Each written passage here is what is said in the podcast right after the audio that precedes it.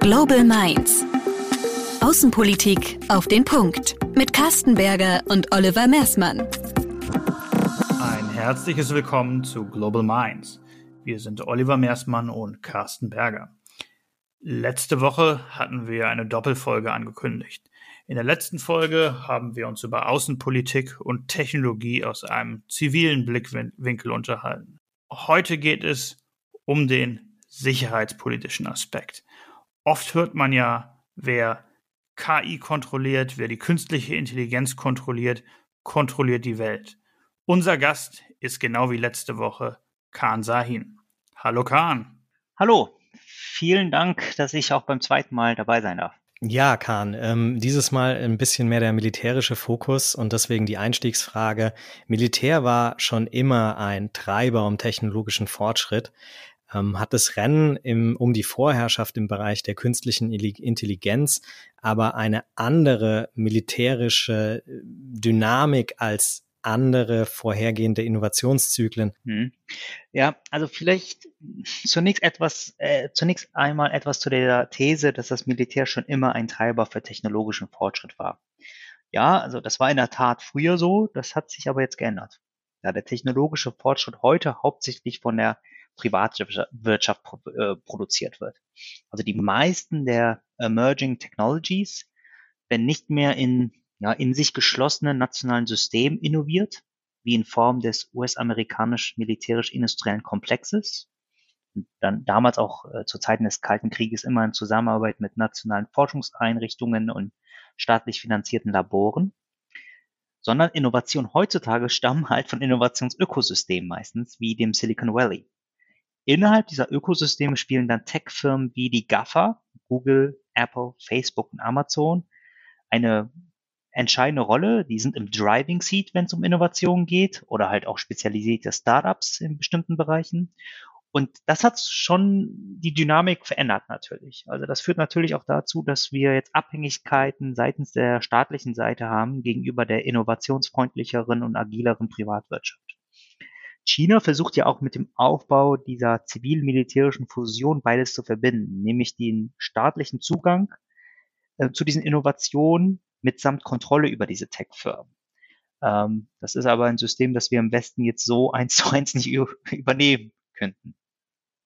Ein weiterer Unterschied ist, das habe ich schon im, im ersten Teil ähm, angedeutet ist, dass neuere technologische Entwicklungen viel mehr Anwendbarkeit im sicherheitspolitischen Spektrum finden. Ähm, ich habe ja schon bereits das Beispiel künstliche Intelligenz genommen. Äh, da finden wir künstliche Intelligenz, also den Einsatz dieser Systeme bei letalen autonomen Waffensystemen, Cyber-Informationsoperationen, Daten, Nachrichtensammlung, unbemannte Marine, Luft, landbasierte Fahrzeuge und ähm, daher haben auch die militärischen Streitkräfte ein großes Interesse an dieser Innovation.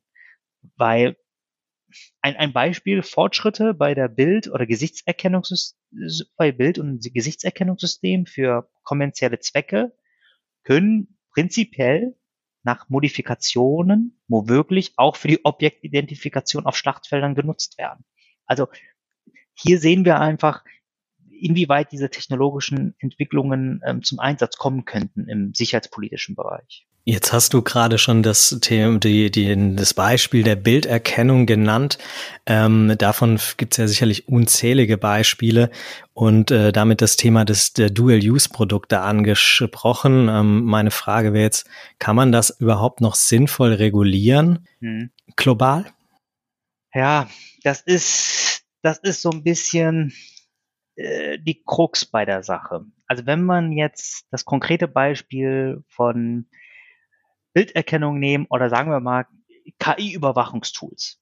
Ja, also zunächst einmal können wir feststellen, dass die Europäische Union in diesem Bereich am weitesten ist. Also ein Legislativvorschlag seitens der Kommission wird zeitnah zur KI-Regulierung kommen. Auch der Europarat arbeitet in dem Bereich an einer Konvention, die das so ein bisschen ergänzen soll. Das dauert aber noch paar Jahre, bis die dann wirklich fertig ist. Und ähm, dadurch werden natürlich diese Technologien und die Folgen reguliert. Ähm, äh, dann ein Staat wie die USA beispielsweise, da kann ich sagen, dass in Bezug auf KI-Regulierung, in Bezug auf Gesichtserkennungssoftware, da haben wir noch so eine Art Flickenteppich bei der Regulierung. Ähm, vieles passiert da noch auf der Ebene der Städte. Also nicht Bundesstaaten, sondern Städte. Also da gibt es Städte wie Oakland, wie San Francisco, wie Portland, die entscheiden dann darüber, ob die Polizei ich habe jetzt die Städte genannt, weil die drei, glaube ich, gesagt haben, die Polizei in diesen dortigen Städten dürfen Gesichtserkennungssoftware nicht mehr nutzen. Ähm, deshalb gab es ja auch immer wieder äh, Forderungen, auch von großen Tech-Unternehmen wie Amazon, IBM und Microsoft, die nach den Black Lives Matter-Protesten auch Gesichtserkennungssoftware, also den Verkauf davon suspendiert haben, gab es von denen Forderungen an, das, an den US-Kongress, da doch bitte ja einen nationalen Legislativvorschlag zu machen? Ich glaube, dass wenn die EU und die USA da zusammenarbeiten, das habe ich auch in einem jüngst von mir veröffentlichten Artikel für den Atlantic Council so ein bisschen beschrieben, dass die da schon etwas bewegen könnten. Ich zweifle doch sehr aber, dass Staaten wie China oder Russland da einlenken, einlenken werden, weil diese Überwachungstools, die wirken wie exponentielle Beschleuniger ihrer bisherigen Überwachungspraktiken. Also das passt wie ein Puzzleteil in ihren autoritären Praktiken. Dann äh, wollen wir doch mal hoffen, dass sich die transatlantischen Beziehungen ähm, in diesem Punkt auch verbessern und nutzen lassen. Ähm, kommen wir vielleicht zum Thema der Cyberstrategie. Die EU hat dazu etwas veröffentlicht ähm, im letzten Jahr. Was sind die Erkenntnisse aus dieser Strategie und ähm, woran hakt es aktuell und was soll dadurch verbessert werden? Grundsätzlich kann man sagen, dass die Strategie erstmal richtigerweise von bestimmten Herausforderungen und Trends ausgeht. Ähm, diese sagt ganz offen, wir haben eine zunehmende Geopolitis Geopolitisierung des digitalen und Cyberraumes. Ähm, sie erwähnt die stetige Zunahme von, ähm, jetzt kommt wieder der EU-Terminus aus dem ersten Teil, der böswilligen Cyberattacken, also malicious Cyber Activities. Das konnten wir jetzt auch ganz gut während der derzeitigen Covid-19-Pandemie sehen. Und sie macht auch ein Eingeständnis. Sie sagt, wir haben ein Fehlen eines kollektiven Situationsbewusstseins für Cyberbedrohungen innerhalb der EU. Ähm, daher schlägt auch die Strategie beispielsweise äh, den Aufbau einer Joint Cyber Unit und ein Netz äh, von Sicherheitseinsatzzentren vor, die eben diese Koordinierung zwischen zivilen und militärischen Behörden, zwischen EU-Institutionen und Mitgliedstaaten unter den Mitgliedstaaten verbessern soll. Meiner Meinung nach hört sich das alles gut an auf dem Papier, aber man wird jetzt auch nicht konkreter und ich bin deshalb auf die konkrete Umsetzung noch gespannt. Ferner soll ähm, auch die Cyber Diplomacy Toolbox reformiert werden, was ich sehr begrüße. Also äh, während meiner Tätigkeit als strategischer Berater am Auswärtigen Amt konnte ich hautnah erleben, wie diese Cyber Diplomacy Toolbox angewendet wird. Und ich glaube, das ist ein klasse Tool, das ist ein klasse Instrumentenkasten, welcher aber noch verfeinert werden muss. Ähm, und ich glaube, hier wird man auch nach den ersten Fällen so ein bisschen die Lehren ziehen und die auch reformieren. Auch im Teil 1 hatte ich ja schon gesagt, habe ich mich mit dem Thema Cyber Capacity Building beschäftigt. Auch dass die Strategie sagt, dass man da eine stärkere Aktivität zeigen möchte, finde ich gut. Ähm, beispielsweise ähm, den Aufbau einer Cyber Capacity Agenda oder Cyber Capacity Boards mit Expertinnen und Experten wird vorgeschlagen. Grundsätzlich was mir wirklich an, an, in dieser Strategie gefehlt hat, war, ich hätte mir doch eine klarere Position zu den Aktivitäten von autoritären Staaten im Cyber- und Digitalraum gewünscht. Du hast jetzt gerade die Toolbox nochmal angesprochen. Kannst du und darfst du ein Beispiel geben, inwiefern äh, was da drin ist und was da im letzten Jahr angewandt wurde? Es gibt erstmal so ein bisschen das Missverständnis, dass man denkt, Cyber Diplomacy Toolbox gleich Sanktionsregime. Das Sanktionsregime ist ein Teil dieser Cyber Diplomacy Toolbox. Also wir haben eine äh, Palette von diplomatischen, wirtschaftlichen äh, Maßnahmen in dieser Toolbox. Das Sanktionsregime ist ein Teil davon und sie wurde letztes Jahr, das hatte ich ja, äh, glaube ich, in Teil 1 schon gesagt, zum ersten Mal zweimal angewendet. Und sie wurde einmal angewendet gegen die Täter äh, hinter dem Bundestag-Hack von 2015. Also die wurden ausfindig gemacht und die wurden so gesehen sanktioniert mit dieser, mit dem Sanktionsregime der Cyber Diplomacy Toolbox. Und was, glaube ich, hier wichtig ist, dass man, wenn es um das Sanktionsregime geht, nicht so diesen, im Englischen würde man sagen, punitive Character ähm, hervorsticht. Also nicht so dieses, wir bestrafen jetzt jemanden, sondern das Sanktionsregime ist eigentlich auch ein Tool, um gewisse Normen im Cyberraum zu verfestigen. Was gerade ja im Cyberraum sehr, sehr wichtig ist, weil ähm, dieses um einiges schwieriger als in der analogen Welt. Ein Aspekt der Strategie sind auch Technologielieferketten. Ähm, an der Stelle frage ich mich jetzt, was will die EU tun? Ähm, das klingt ein bisschen, als wollte man Unternehmen aus dem Hut zaubern, die plötzlich ähm, Dinge bereitstellen können, die wir bisher noch nicht produzieren oder vorhalten können. Ja, also es ist natürlich auch eine Möglichkeit, aber ähm, in der Tat, das wird auch in der Strategie beschrieben, jetzt auch nicht in ihrer ganzen Ausführlichkeit, aber es wird erwähnt. Und grundsätzlich geht es eher darum, dass man eigene Schwachstellen der Europäischen Union in diesen Technologielieferketten identifiziert und dann schaut, wie man diese Abhängigkeiten abbaut. Und ähm, ja, ein Aspekt könnte natürlich sein, dass man versucht, die eigenen Schlüsseltechnologien zu stärken, was ja auch von der Strategie gefordert wird und was ja auch äh, insgesamt von der Europäischen Union durch ihre Forschungsprogramme so gesehen ja angetrieben wird. Aber auch stark durch die Covid-19-Pandemie beschleunigt, spielt hier auch die Frage eine Rolle, wie man eine Diversifikation, also Diversifizierung innerhalb dieser Technologielieferketten hinbekommt. Ähm, und das kann natürlich schwierig sein, weil es gibt in einigen Technologielieferketten manchmal für einige Komponenten nur ganz wenige Unternehmen weltweit, die halt diese Cutting-Edge-Produkte machen. Der Begriff Cyberspace ist jetzt ja schon einige Male gefallen aber weiß, was ist der Cyberspace eigentlich genau aus sicherheitspolitischer Sicht? Gibt es da so etwas wie ein Cyber Warspace oder wie kann man sich das vorstellen? Ja, also ich bin ganz ehrlich, ich habe ein Problem ein bisschen mit diesem Begriff Cyberwar, weil dieser Begriff, ähm, der wird äh, im Prinzip inflationär benutzt und da besteht so ein bisschen die Gefahr, dass es dann zu einer leerer, leeren Worthülse ähm, kommt. Also ähm, ich würde hier weniger von Cyberkrieg sprechen, sondern eher von staatlichen Cyberaktivitäten oder auch feindseligen Cyberaktivitäten von Staaten. Also das meint man in der Regel, mm, also wenn, wenn man von Cyberkrieg spricht. Also Cyberkrieg ist für mich wirklich eher die Nutzung von Cyberaktivitäten in einer kriegerischen Auseinandersetzung. Ähm, ich glaube aber auch die Vorstellung, dass wir einen Krieg haben, der sich nur auf diese Instrumente stützt, ist, ist eher unwahrscheinlich. Und wenn wir dann von solchen Cyberaktivitäten sprechen, von staatlicher Seite, dann ist das meistens ein Eindringen in fremde Computersysteme, das Ausspionieren von Informationen oder Fernsteuerung von fremden Computersystemen, Einschleusen von kompromittierender Software oder Hardware oder halt auch das Verändern von Informationen zu Propagandazwecken im Kontext von hybriden Bedrohungen. Aber das alles, was ich jetzt gerade aufgezählt habe, würde ich jetzt nicht als ein Cyberkrieg bezeichnen.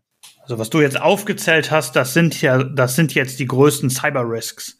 Oder gibt es noch weitere Cyber-Risks, die dir einfallen? Nee, also das, das, das das würde ich eher so ein bisschen als mögliche Instrumente bezeichnen, Cyber Risks. Wenn es jetzt um sicherheitspolitische Cyber Risk geht, da würde ich sagen, da haben wir zum einen ja fast schon den Klassiker Cyberkriminalität, die vor allem durch die Covid-19-Pandemie nochmal einen Auftrieb gewonnen hat. Also die zielen dann auf Staaten, auf Unternehmen oder auch auf Einzelpersonen ab.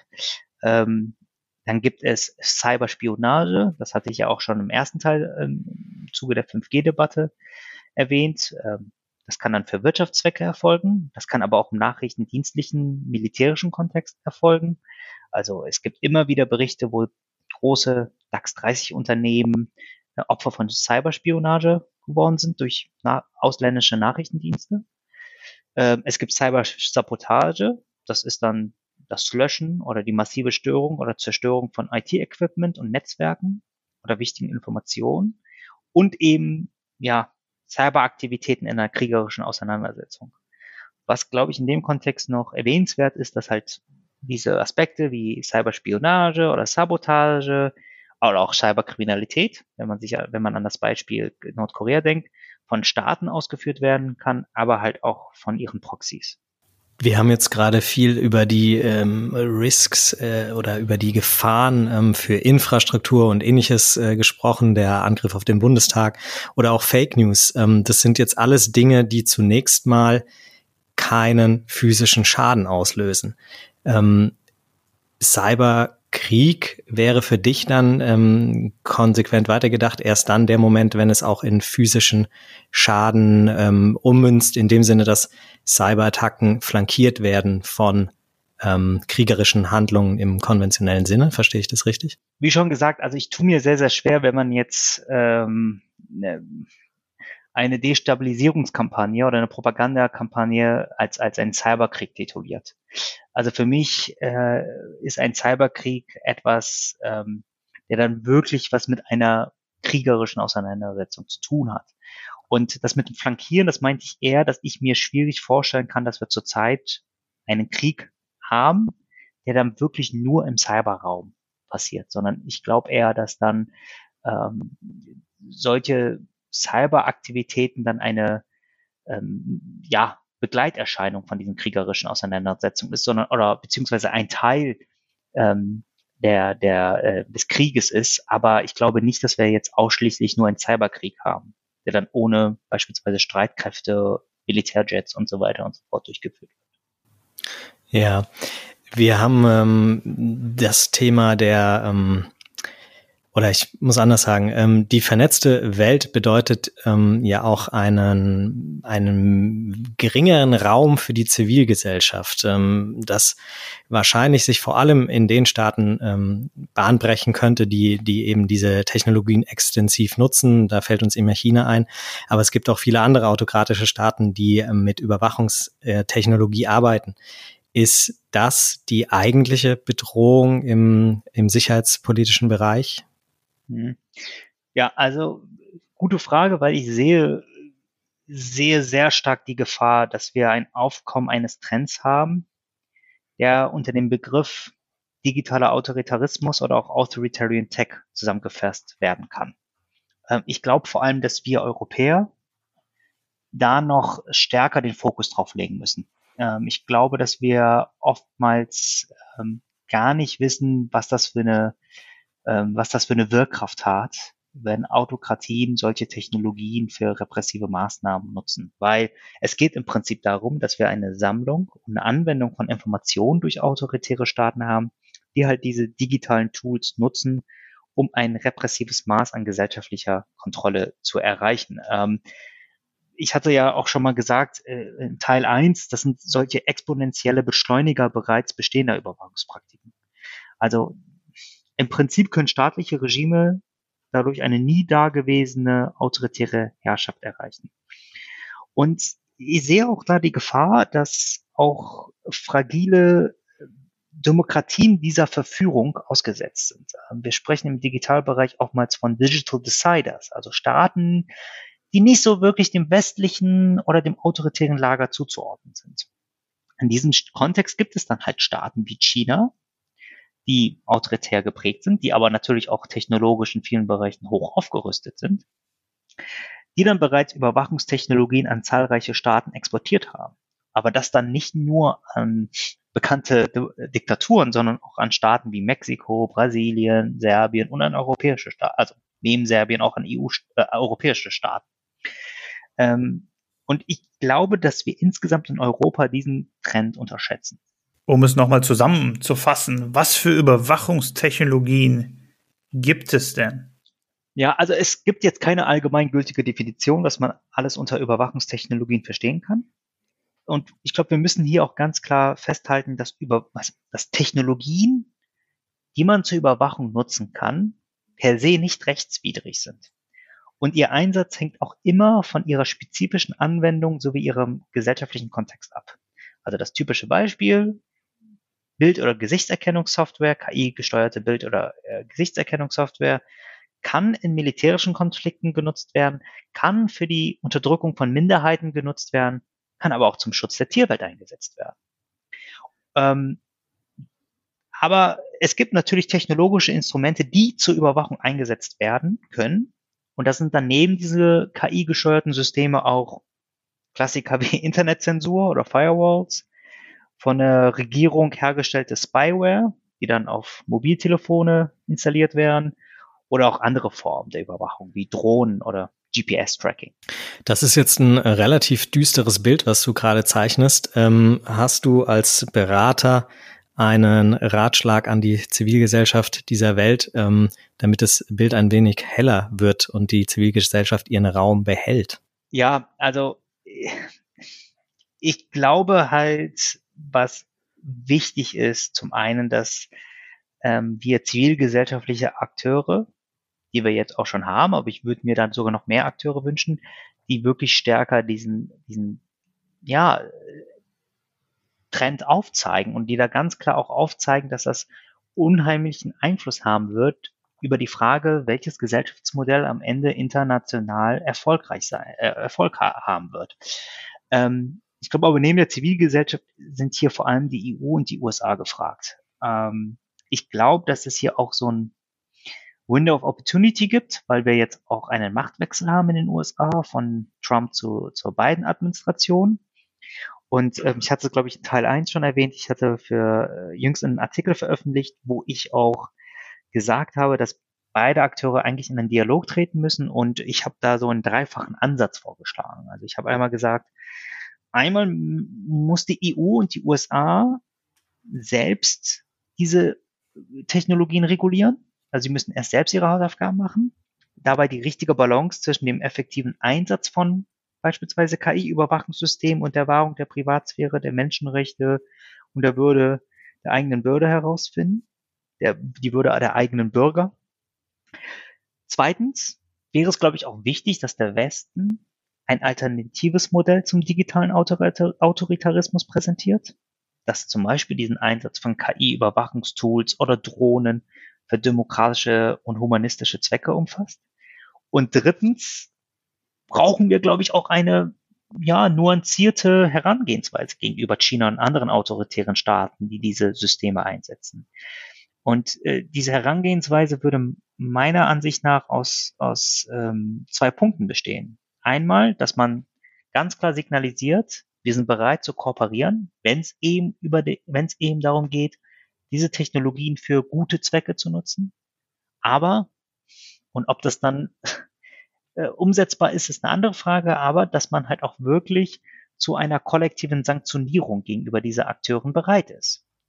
Ähm, es gibt im US-Kongress beispielsweise viele ähm, Kon Kongresspolitikerinnen und Politiker, die diese Praktiken Chinas beispielsweise gegenüber der uigurischen Minderheit via Technologietools anprangern. Ähm, und ja, das sind, glaube ich, das, das ist, glaube ich, etwas, über das man nachdenken sollte. Mit Sanktionen meinst du wirtschaftliche Sanktionen oder haben wir da noch andere Möglichkeiten? Klar, also wirtschaftliche Sanktionen wäre dann natürlich ähm, ein Tool, ähm, aber man sollte mich da, glaube ich, auch nicht falsch verstehen. Es geht dann dann nur nicht nur um Sanktionen, sondern man muss auch wirklich gute Arbeit in internationalen Organisationen, internationalen Gremien machen, um dann eben auch versuchen, diese äh, den Einsatz dieser Technologien auch zu ächten und da halt auch Konventionen haben, da auch wirklich Dokumente haben, da auch Normen haben, die, mit denen man halt auch diese Technologien ächten kann.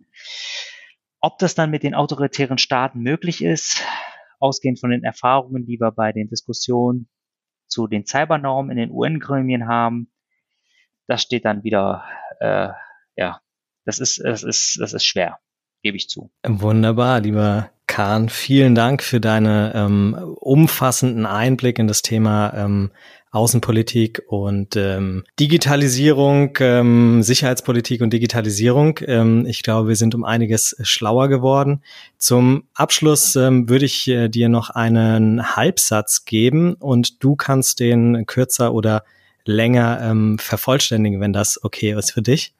Und der Halbsatz wäre, als junger Wissenschaftler sehe ich die technologische europäische Zukunft. Ja, also zunächst einmal möchte ich mich bei euch bedanken, dass ihr mich noch als jung äh, bezeichnet. Ähm, das ist, glaube ich, in meinem Alter jetzt schon ein Lob.